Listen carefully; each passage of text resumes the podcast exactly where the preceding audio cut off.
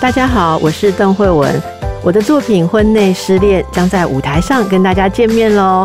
这是由吴伟伟编导率领杰出的演出团队，是一出让你笑中带泪的人生喜剧。不管你是已婚或未婚，都会得到自己的共鸣跟感受。四月二十二日到五月一日，在诚品信义店的六楼展演厅购票，请洽 OpenTix 售票系统。大家好，我邓慧文阿慧为你做会心思有人知。报道联播网的朋友，大家好，欢迎收听《心思有人知》。我不是阿慧哦，我不是邓慧文医师，我是阿卢黄慧茹啊。写过几本书，大家比较知道的可能是《慢老》，曾经是康健杂志的总编辑，是代班主持人。三月底的时候，英国世界柑橘果酱大赛的。最高荣誉双金奖，他颁给了台湾南投小农郭恩琪。郭恩琪呢，他是把自己家里种的玫瑰加上桶柑，做成柑橘玫瑰果酱，出国比赛哦，赢得世界果酱冠军。这款果酱还可能登上英国女王的餐桌。这一路走来，想必是非常的不容易，所以我们今天邀请到郭恩琪来跟我们聊聊世界果酱冠军背后的精彩人生。我们欢迎郭恩琪。诶，听众朋友，大家好，主持人好，我是恩琪。恩琪在当时是在什么状况下被通知得到世界冠军的？嗯，其实很早就得到消息啦，可是他们就是说不能那么早公布，要跟他们同步一起这样子。对，其实他们就是一直以来就是 email 啦，嗯。所以你是收到没有通知，可是看到没有通知的时候，应该也是有不一样的心情吧？收到没有通知的时候，其实我那时候还看错了耶。所以那时候是怎样？因为他就是我们那时候讲哦金奖，然后其他三个那个银奖这样子，然后我就看看看那个那个那个 gold 前面怎么还有个 double？哦，那时候金爵说得的那种双金这样子。哇，那时候心情怎样？其实我都没有太真实的感觉，因为就是就像你收到一封 mail，然后就说啊，好好好，哦，好好，我得奖这样子，施广是比较开心。所以你家人呢？你女儿呢？家人他们觉得说，怎么可能？没有，他们都会一头雾水，说啊什么比赛啊？他去哪里比赛？英国英英国英国比赛，你又没去，怎么怎么会得奖？他们大家的反应，大家都是这样的。所以你感觉有点不真实，没有太大的真实感。本来是想说，是飞去现场可能会比较有点真实的感觉，可是因为嗯，就又受伤，没有办法去，就又没有去。对，嗯，没关系，恩琪那个心还是很很大，然后想得很远，未来还是有机会。恩琪可不可以跟我们讲？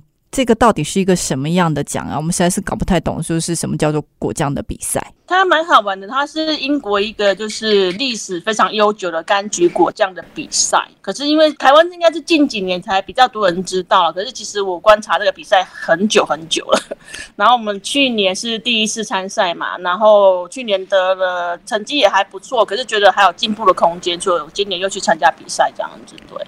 而且你为什么去会去观察一个国外的一个果酱比赛啊？因为我的我跟大家就是立足点不太一样，别人都是想可能去比赛柑橘为主的比赛，就是想说，哎，我就是做一个柑橘果酱嘛。可是因为我自己有种玫瑰花，我其实我的私心是想让国外的人知道，说台湾有一个就是品质很好的玫瑰花可以用。对，嗯嗯嗯嗯嗯，对，我的我的立足点跟人家不太一样。嗯嗯，我的意思是说，你你们怎么会去？像我们做果酱就做做水饺就做水饺，你怎么会去观察？就是国外会有一个这样子的比赛，而且是长期的观察。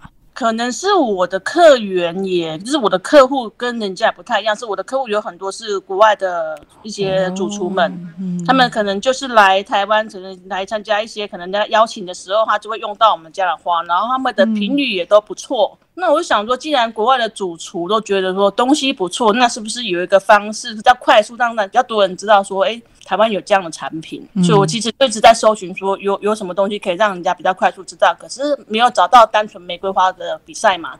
那就是从我们比较拿手的可能是酱料类来来着手这样子。嗯，我之前看到一个形容，就是说好像那个外国人来台湾比 low 霸本诶比赛，然后他却得了冠军，就是类似这样的意思，对不对？对，没有错。而且玫瑰在国外其实也是一个很常用的食材，然后你用这个去跟他们就是做一个挑战来讲的话，我觉得对我自己来讲挑战性也是很高的啦。嗯嗯，对啊，真的不很不容易哦。所以一般人可能很难想象那个是什么什么样的味道。就是玫瑰，我们本来就已经不常接触了啦，就玫瑰酱，玫瑰的味道跟柑橘的味道融合。所以你可不可以跟我们形容一下，说今年的这个世界冠军果酱是有什么特色？今年的特色其实都比较单纯一点点，因为我就是用那个桶干，嗯，就是大量的桶干，然后加上那个一点点的脐橙，然后用我们家的花瓣去做底，这样子。我觉得它还因为它还是柑橘果酱比赛，它做它最主要还会是柑橘的味道，可是我希望说它会带出一点隐隐的玫瑰花香来。嗯嗯嗯，当时是怎么去想到这些？就是可能柑橘啊、柑嘛啊、柳丁啊，也可能有台湾的有很多不同的品种嘛。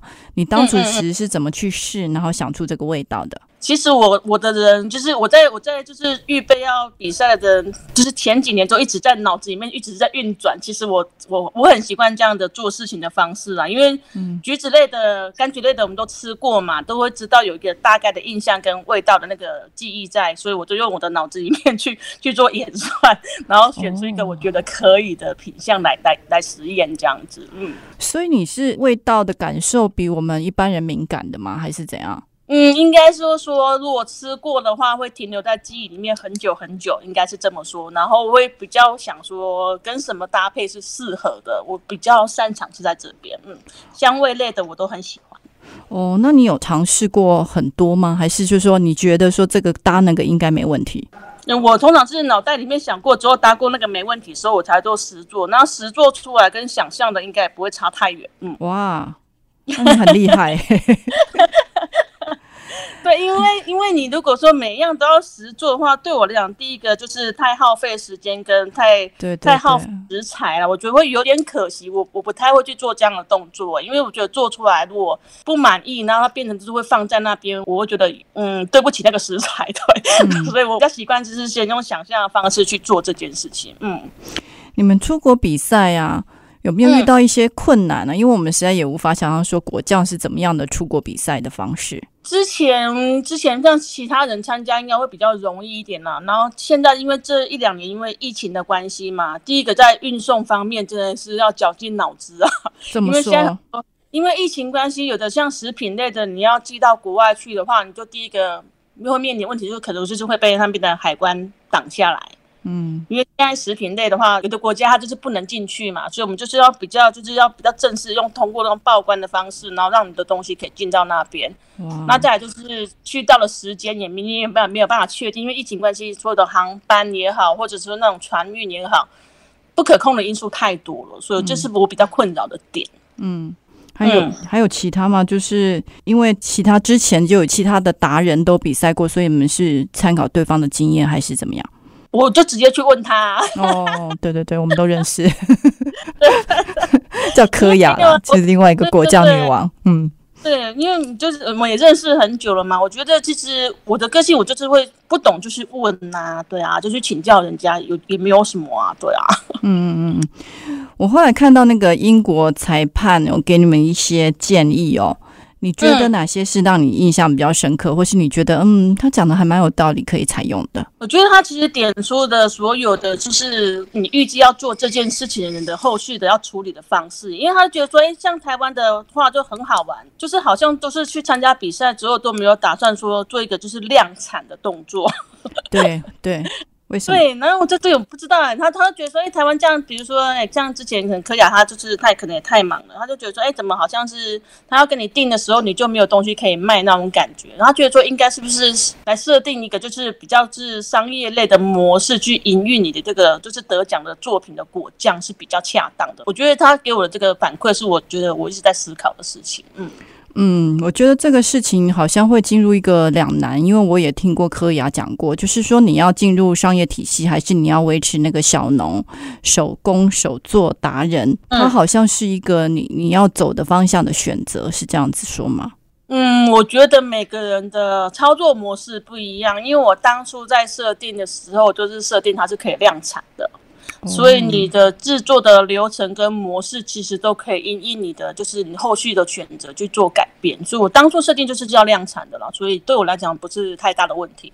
可是就是你就知道我们就是要一个合格的地方，对我来讲是比较困扰的。哦，所以那个变成一个食品厂，是不是就是还有很多很多的法规啊，还有地地点啊，或是之类要考虑？对。这个是比较困扰的点呢，因为台湾的就是比如说食食安法也好什么的，可是它的场域的那些规定，对我们这些就是没有办法一下子就做大的食品厂的那个，就是在模糊地带这些人来讲，会是一个很大的考验跟困扰了。因为你一下子要投入那么多的那个，其实应该不是所有人都可以这样做到，对。对，我记得以前我们在康健杂志也有处理过类似的问题，就是，啊，有机小农生产的东西，它如果要变成加工品，本来如果在古代是很理所当然，就吃剩的就可以做其他的一些运用嘛，二期、三期这样加工。可是那相关的法规会让大家反而动弹不得。现在就是被绑住啊！嗯嗯嗯，所谓的绑住是指。现在就是你想要扩充，可是你要找到一个，就是我不可能，因为在可能我们地域性的关系，我们这边本身的那个就是合格的，就是你可以盖工厂的地本来就很少。嗯，那我如果为了这个，我要跑到外县市去做这样的加工，我觉得对我来讲也是不太可能的事情。毕竟我还是一个就是农场的生产者嘛。对，你们还有农场要顾啊。对，我还有农场要顾，然后变成说就是为。就会卡在这边，说我到底是要往外去寻求发展，说还是说就地有什么方式可以去解套这样子的事情？因为如果说你要卖到国外去，你是比较常常，就是你长。只要经营来讲的话，你还是要把它就是规格化跟那个就是模组化起来嘛。可是现在目前对我来讲是没有办法的。嗯嗯，你刚刚讲说你从一开始在设计这一款果酱的时候，就是有想到未来量产的可能。嗯，那它在一开始跟如果我们要长期走那种手工啊小农的，你说一开始的设计是哪里会不一样？我觉得是做事情的流程呢，因为把流程固定化下来。对对，我很我比较习惯是把很复杂的东西把它简单化，就是把它分分成各个部分，就是让有人可以去处理的部分，而不是说什么都要我自己去弄，因为不太可能一个人的人能力真的是有限的啦。嗯嗯嗯嗯，所以你就是把它那个规格化下来就对了。对，把怎么样把原物料把它拆解成说，诶，有这个部分有人可以去帮我做，然后我只要做可能最后面的可能把它只熬煮起来，然后品质的确定是我可以掌握，这样就好了。嗯嗯，得奖之后啊，对你们有没有什么影响？例如说，你们果酱是未来要进军伦敦吗？呃，会哦。你们连去年的那个订单都还没有消化完，对不对？呃，对，因为你就知道，我们就是现在政府很推的那个六级产业嘛，就从生产到加工到销售，都是我跟思广两人公司所所去负责所有的一切了。所以去年的得奖的就是订单，现在目前还在努力消化当中。嗯嗯，所以你们未来的计划就是希望能走向国际，走向国际是一定要的啊，因为这是本来就是设定好的目标。嗯，哇。恩琪，我又忍不住想问你，哎，像你为什么会把自己要设计要走，就是设定在未来是要走向国际的人？我们因为那时候我跟思广就讲好啦，讲好啥？因为我在刚回来种花的时候，就是刚回来就是发展就是玫瑰花的时候，我就常跟思广说，我以后就是要当就是世界上最有名的就是食用玫瑰花园，所以就是很努力在朝这个方向在前进当中，包括说参加比赛这个也是也是对思广的一个承诺啦，对。我那时候就有答应过他说：“哎，我们就是要当世界有名的玫瑰花园。”哦，所以你们一开始回来去，呃，南投算你们的家乡吗？对对对，是我的故乡。嗯，就回来家乡来来去种玫瑰花，其实并不是只是种玫瑰花，你们事实上是想的比较高，也想的比较远，是想要说有一天，事实上要在世界有名的玫瑰花园，然后去供应给全世界的人。对，我希望说可以让就是那更多人可以知道说，其实它就是一个非常。好的东西，这样。可是我觉得那时候都是一个梦想，可是我们就是很很敢于做梦的人，我应该这么说，很不容易。我记得我之前就已经吃过你们的玫瑰酱了，你们后来为什么又会加入果酱这个事情？果酱那时候真的是逼不得已耶，因为加工品，我们当初真的回来是真的是只是开餐厅啦。那时候开餐厅也是讲说，反正就是自己就是做自己喜欢吃的东西嘛，然后有有人可以来就是欣赏我们的厨艺这样子。可是后来就是事实跟那个现实落差是很大的，因为玫瑰花当年没有人敢吃啊。嗯。所以就是在生产很多，就是每天都有采收的情况之下，可是你贩售没有办法销售出去，那也没有办法盖餐厅的情况之下，就是现在只好把它做成加工品，然后就是应用到我们原本就是就是熬煮酱料类的那种手艺的话，其实还可以。所以那时候都会想说做成这种东西啦。第一个就是延长它的保存期限，啊，再来就是它的应用性就更广。嗯，比较好去推广。嗯，欢迎回来，波的联播帮新苏五郎在，我是阿鲁黄慧茹，是代班主持人。今天在我们线上的是在三月底得到世界柑橘果酱最高荣誉双金奖的台湾南投小农郭恩琪。这个一路上一定是非常的艰辛，然后也非常的精彩。我们第一段已经知道说他们当时是什么状况下，他们去。比赛，然后中间呃试图去找出那个不一样的味道，然后他们从来没有把自己定位只是一个小农，他们一直都想要走向国际的舞台。也想请问恩琪哦，其实台湾果酱近年来也是不断的得奖哈，得奖频频。你知道你觉得为什么吗？因为我觉得台湾人很好玩，看到别人做什么，他们都会想要试试看。哦，就是说有一个人得奖了，就说哎，我外嘛没白呀，就想去试试看的意思，对不对？我觉得这是好，我觉得这是好事啊，就是大家去精进自己的技术，或者是试试看，就是国外对你的东西的评价。我觉得这是一件很好的事情啊。对，嗯。我的意思是说，那是台湾果酱，其实嗯，水准本来就是国际水准，只不过大概没没去比赛之前不知道。嗯，应该是这么说，台湾本身的就是条件就是非常的好，因为台湾几乎一年四季都有水果嘛，所以它本身的做做加工方面就是很适合的。只是这几年就是蓬勃发展，因为太多就是个人的品牌也做的非常好的很多。嗯，这倒是真的。你去各种那种。农夫市集 真的，一路上可能多数的都在卖，非常多啦，不是卖醋就是在卖果酱，所以真的是有非常多不同的品牌。嗯，对。所以你的意思是说，台湾本身水果的品质好，然后一年四季都有不同的水果，所以其实有一个很好的基础来做这种手工啊果酱的一种尝试的意思。我觉得是哎，像现像我觉得。不光只是果酱，你看像近年来一些果干类的东西也非常的多。我觉得就是因为我们本身的条件，因为每年每每季都有它生产的水果，然后都有量产，都有这些可能产能过剩的问题嘛。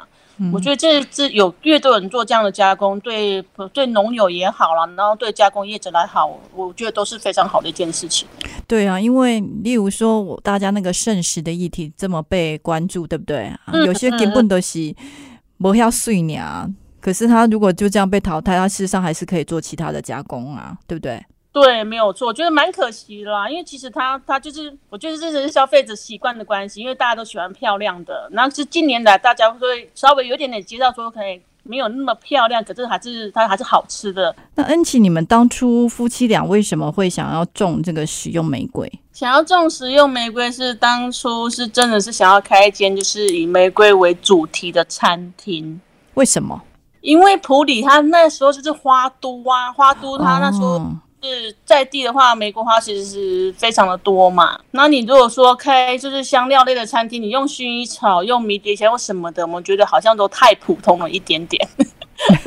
所以其实都是你们自己的想象而已，对不对？对对对，根本还不知道玫瑰花做出来什么味道。对，我们那年真的很认真去试了大概好几百种玫瑰花。其实我我们不是只有想象，其实我们光选种都选了很久。哎，对我后来看到那个报道，就说你们光去选到一个真的可以食用，然后不涩。可以，就是可以真的变成食用玫瑰，是试了几百种，真的是是是是几百种。因为因为你就知道，刚刚讲过，我这是一个很擅长用想象去做事情的一个人，是我真的没有没有想象到说玫瑰花有的很漂亮，可是很难吃这件事情。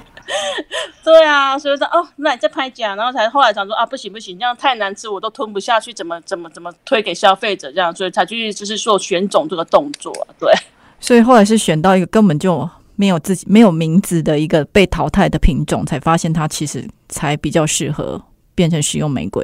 其实当初要种它之前，我真的是心里是千百万个不愿意啊。为什么？因为我个人偏好的颜色不是红色系的花，我喜欢浅色系，比如说啊紫色啊粉色系的话就很漂亮嘛。可是那种红色就是觉得啊好像有一点俗气的感觉。它都被假，不要紧啊。可是你就是觉得说啊，就是那种浪漫的程度好像不太够那种感觉。可是没有办法，只有它。那当年选到它是觉得唯一它是比较好入口的。可是它是里面我们就是选，除了它颜色我不喜欢之外，就是它的它的生长的那种态势是算是里面算很弱的。所以那选中它的时候，其实挣扎了很久了。嗯，你说生长态势很弱是什么意思啊？就是别人就是可以长得很好，可是它就要非常的保护的时候才会有，就才会开花这样。对，难怪它是一个没有名字的一个品种。对，所以它被淘汰是有原因的。嗯嗯嗯，然后它长得就是就是鲜红色，然后你又觉得不浪漫。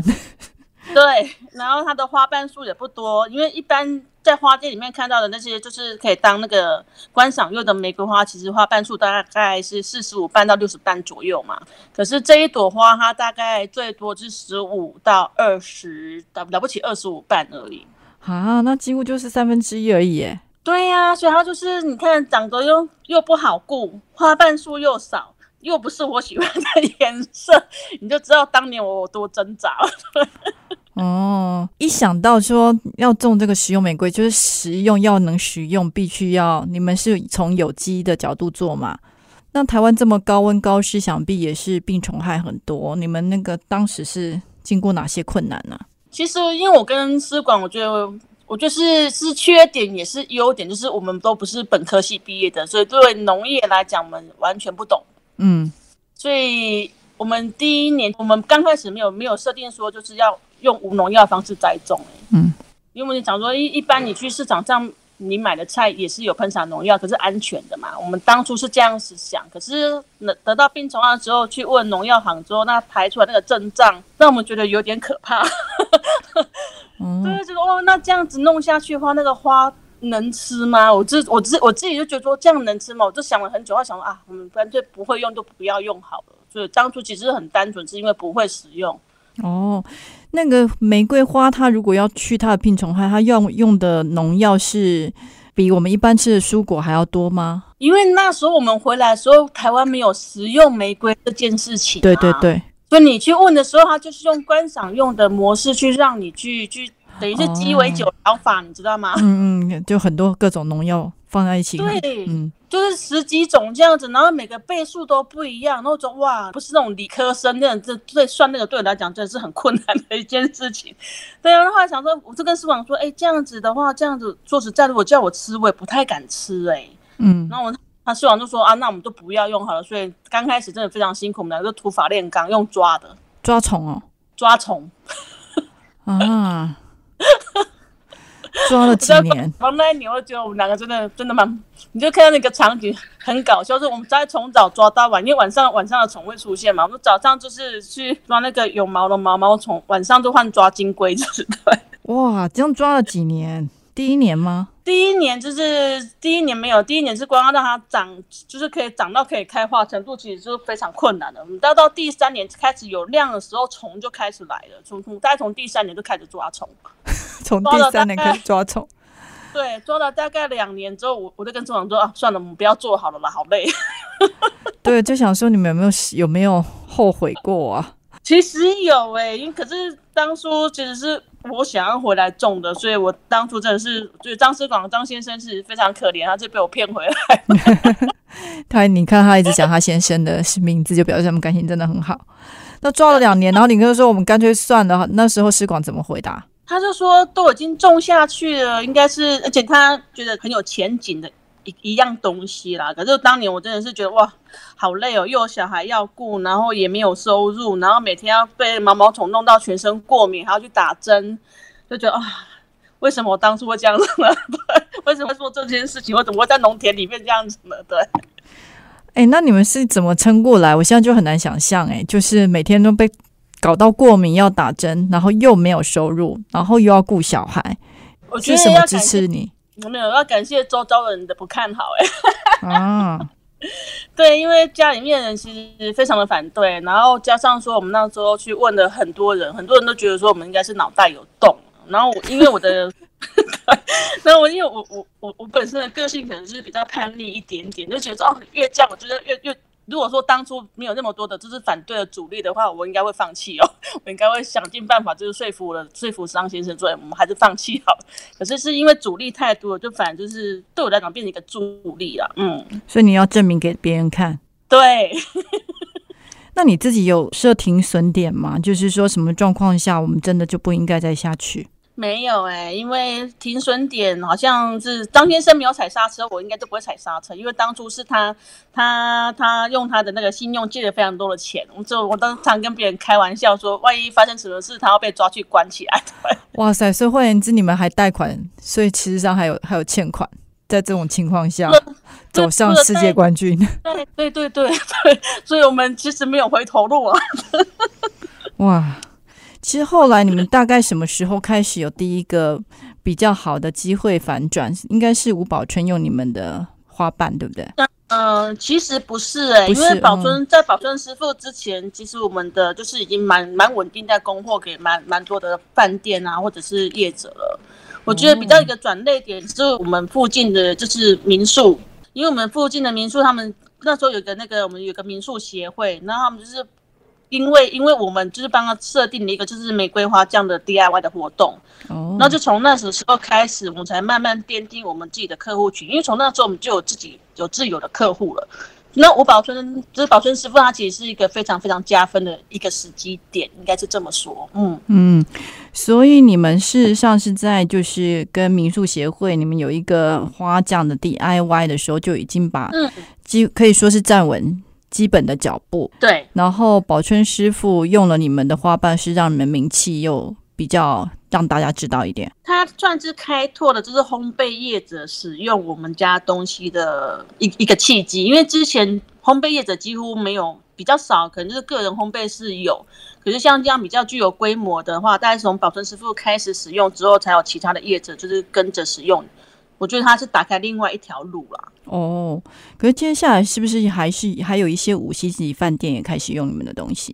五星级饭店是在宝春师傅之前就一直都有。哦，所以其实他宝春师傅是算是有名气，让这件事情可以被被谈论。但事实上，之前已经开始让你们的那些一些基本上的一些已经开始有点稳定了。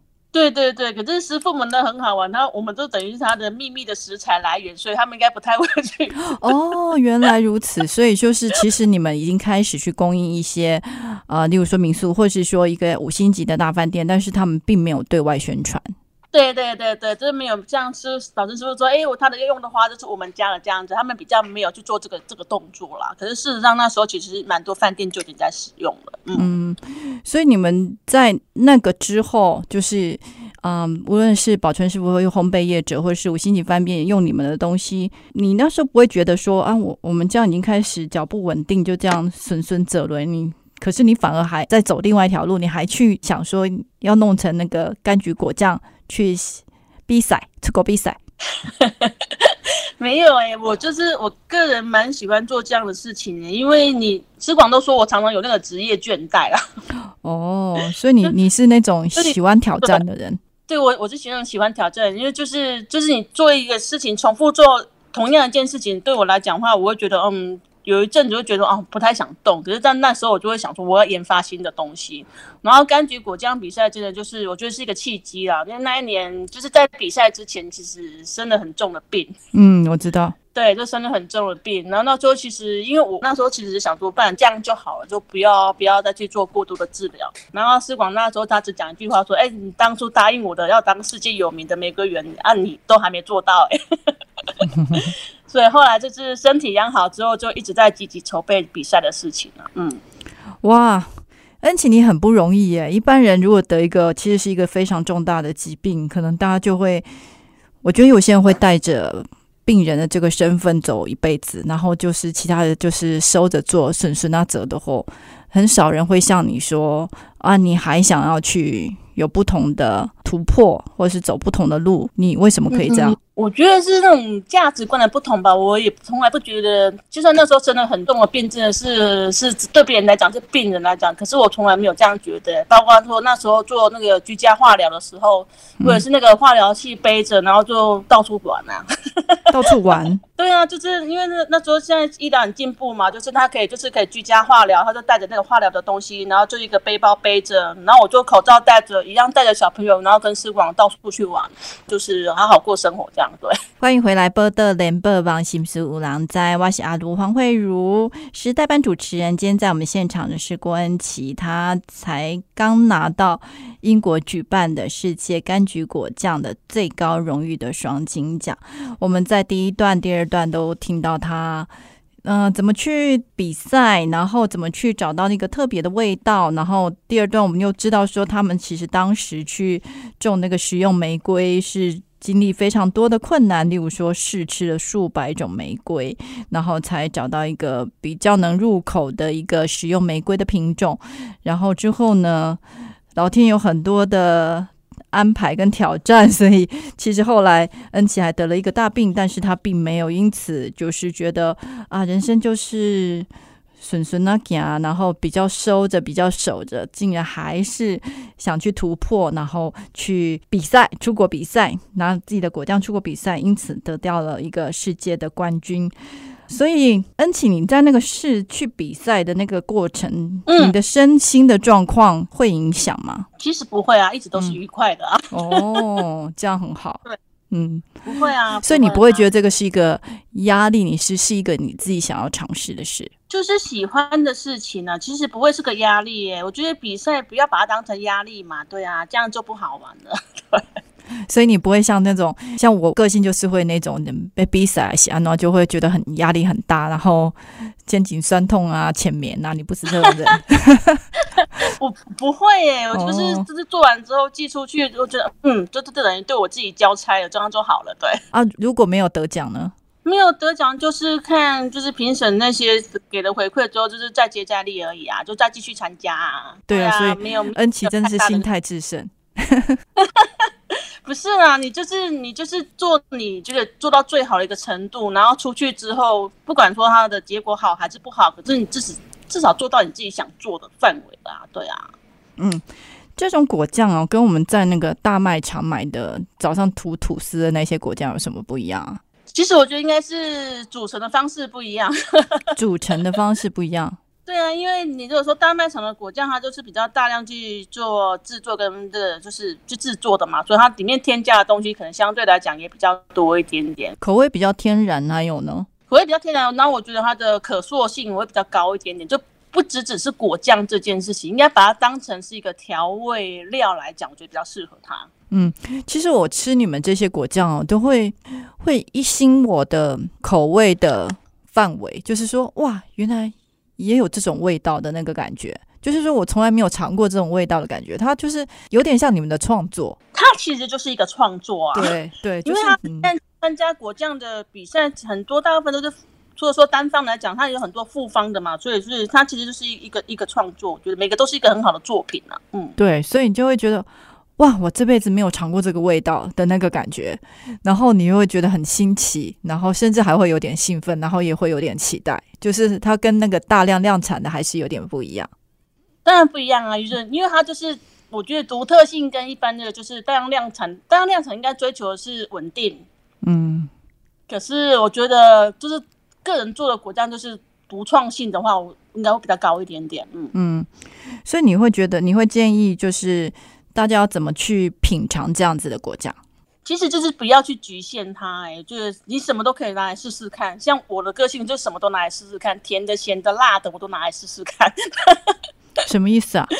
就比如说你你平常的饮食里面都可以拿来加加看呐。比如说你可能吃个炸鸡的时候，也可以拿来试试看啊。吃生菜沙拉也可以试啊。喝个咖啡或者喝调酒都可以拿来试试看啊。哦，对，因为我们多数可能就是只是抹吐司，顶多我们吃优格的时候把它放一放，然后我们之后好像对于果酱的运用就很少了，对不对？对，我觉得应该是地域性的不同呢，因为它就是我们东方的饮食习惯还是偏向说就是把它拿成当成抹酱啊，好像比较擅长。可是你如果平常料理，比如说你的肉类的料理，其实都可以放哎。嗯，对，如果像那个欧洲那边很常那种肉类的，无论是牛排或猪排，常常旁边是会有这种果酱来搭配。对他们来讲，它就是一个佐料。嗯，所以你会建议大家在试这些果酱的时候，也给自己一个比较开放的味蕾，就是什么都可以试试看的意思。我觉得什么都可以试试看呢。像我，我觉得这是要我觉得要培养自己，就是多方去尝试这件事情。所以你会待在舒适。所以你会建议大家一开始可以先从哪个方向尝试？一刚开始可能最简单的就是把它搭成油醋酱，我觉得是个不错的方式。哦，油醋我自己倒没有想过，所以你 所以它就是嗯沙拉上面淋的。对，沙拉上面淋的，或者说你那个肉类。肉类沾沾那个油醋酱也不错啊，可是它就多了一个就是果酱的香气跟风味嘛，所以它当蘸酱、当那个沙拉的淋酱都可以，甚至说你拿来油醋酱也可以拿来腌你的肉类，也是个很好的方式啊。油醋酱的意思就是说，我们通常会拿，比如说橄榄油，然后我们会搭醋，就是红酒醋或什么醋，然后变成一个油油醋酱。可是我们现在是把哪个东西拿掉或添加？其实你的比例不变，就另外添加果酱进去就好。哦，就是你本来就是会把呃橄榄油跟红酒醋，然后我觉得这两个东西好像可以搭所有东西都蛮好吃，所以我现在只要再加一个果酱就对了。对对对，只要再多加一个就一个进去就好了。因为其实你有的人觉得好像这样甜甜咸咸很奇怪，可是你要想，我们其实东方人很喜欢吃甜甜咸咸的东西，像一些糖醋类的料理也是甜甜咸咸的。哦，你朝这个方面去发想，应该就会比较比较会让自己的那个尝试会多一点点。哦，所以我们可以先从沙拉，反正现在天气也开始热了，所以它可以当成一个沙拉的淋酱开始来尝试看看。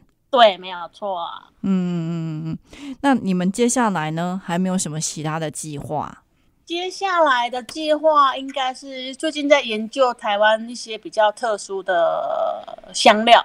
哦，台湾特殊的香料，我我比较知道，就是去去那个小农市集啊，就会比较多被谈的，就是马告啊，或刺葱，是不是？就是可能就是这些，所以是类似这种方向吗？是这个方向，可是我不喜欢跟人家一样，所以我用不一样。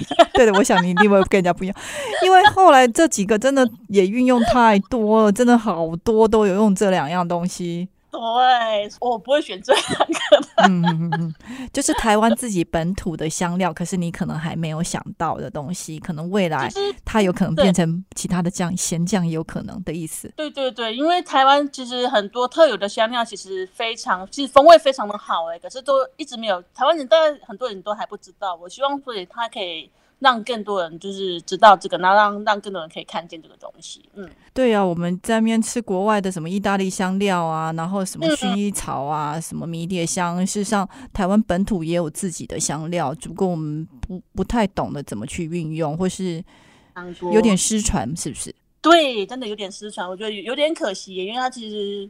风味上面来讲的话，搭配应用上面的那种范围其实很广。其实我现在目前想要做的东西啊，嗯嗯，所以恩琪，你是怎么去让自己去找到新的议题去去忙啊，去去尝试？我就很喜欢东忙西忙，东看西看呐，对啊。然后就是我觉得多认识一些朋友也是好有有好处了，对。哦，就是跟朋友交流，他们也可能会给你一些新的刺激的意思。对，然后在田里面的时候，我们家田里面的那个就是草香很丰富嘛。可是其实很多里都是都是一些可以食用的草类啊，然后它本身也有一些很特殊的香气，是我喜欢的。嗯，所以就会这边，我觉得从生活上面，还有从就是你认识的交友圈里面去做很多的发想，我觉得会嗯有很多收获。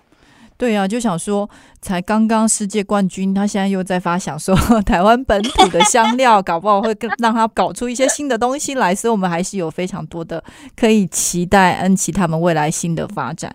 恩琪最后会不会有什么事情想要再跟听众朋友分享的？想跟大家分享的，其实就是嗯，多多关注台湾的农地农业啊。对啊，你们的东西到底是你们这一款的冠军果酱当当膝盖单倍？今嘛目前是按剩七月啦，七月份的时候。哦，所以大家可以等待，说七月可也许可以吃到这个得到世界冠军的果酱。所以你们是还在消化去年的订单？对对对，没有啊，其实还要等另外一个无花果啦。对对对对，所以就是说，他们为了如果想要尝试一下这个得到世界冠军，然后可能登上英国女王餐桌的果酱，可能要到七月左右才有才可以去。是在你们的粉砖上跟你们订购吗？对，那时候会开放预购。嗯嗯嗯嗯嗯。好，我们今天谢谢恩琪跟我们聊这么多。我们通常都很喜欢听这种励志的故事啊，出国比赛的冠军，其实背后都有一路奋斗起起落落的无悔支持。我们谢谢你的收听，下次见，再会。